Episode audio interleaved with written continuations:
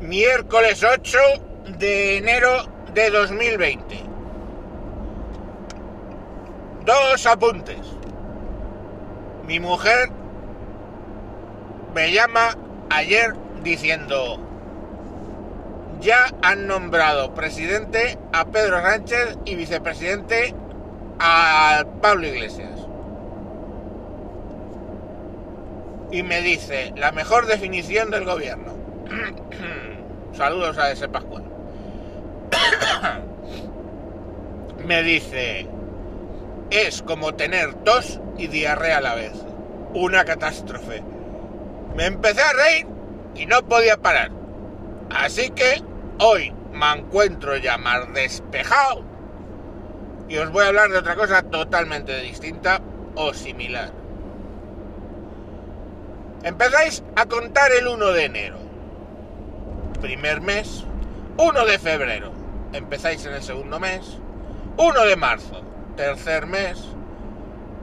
1 de abril. Cuarto mes. 1 de mayo. Quinto mes. 1 de junio. Sexto mes. Y llegáis al 1 de julio. Congratularos. Porque a partir del 1 de julio todo lo que te paga tu empresa es para ti. Y entonces, del 1 de enero al 30 de junio, ese dinero para quién es? Ese dinero, amigos y amigas, se te va en impuestos.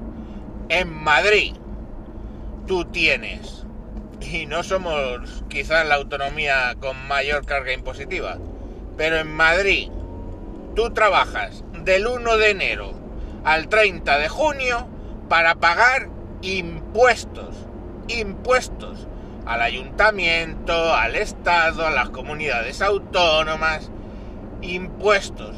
O sea, el 50% de tu salario se va en pagar impuestos.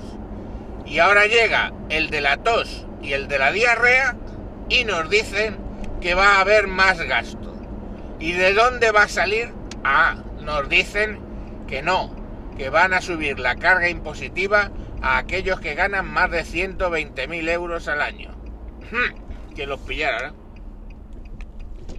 La realidad es que las pequeñas empresas, los empresarios, las grandes fortunas, los que tienen realmente dinero, tienen los mecanismos para no pagar una carga impositiva tan alta como la tuya y la mía. Así que ¿dónde van a sacar todo el dinero para todas las fiestas de gasto que quieren montar? Hijos míos, de la clase media. Ese pozo sin fondo de pago de impuestos que es la clase media. Lo bueno que tienen es que pagas impuestos como un subnormal, siendo clase media, hasta que dejas de ser clase media, claro, porque no tienes dónde caerte muerto. Ellos sabrán lo que hacen, ellos saben más que nosotros, pero lo que estabiliza las sociedades es la clase media. En aquellos países donde la clase media es la mayor parte de la población, el nivel de estabilidad es mucho mejor, no hay, digamos, revoluciones, y lo que nos encontramos es que básicamente el país suele ser una democracia estable. ¿Cuándo deja de ser democracia estable? Cuando ya no hay un mayor volumen de clase media, sino de clase baja y alguno que está llevando solo de puta madre todo el dinero, o sea, ricos y pobres. Y claro, el pobre no tiene nada que perder. Entonces, generalmente empiezan a votar a partidos un tanto subgéneris. Eh, y bueno, pues pasa lo que tiene que pasar.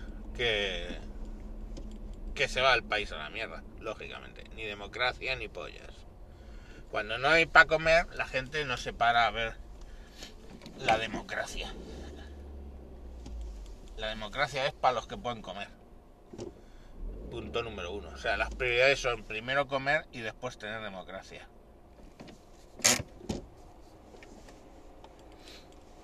Y bien, pues nada, ya que os ha alegrado el día, que sepáis que estáis pagando hasta el 1 de julio. El 1 de julio volveré a grabar sobre el tema si me acuerdo.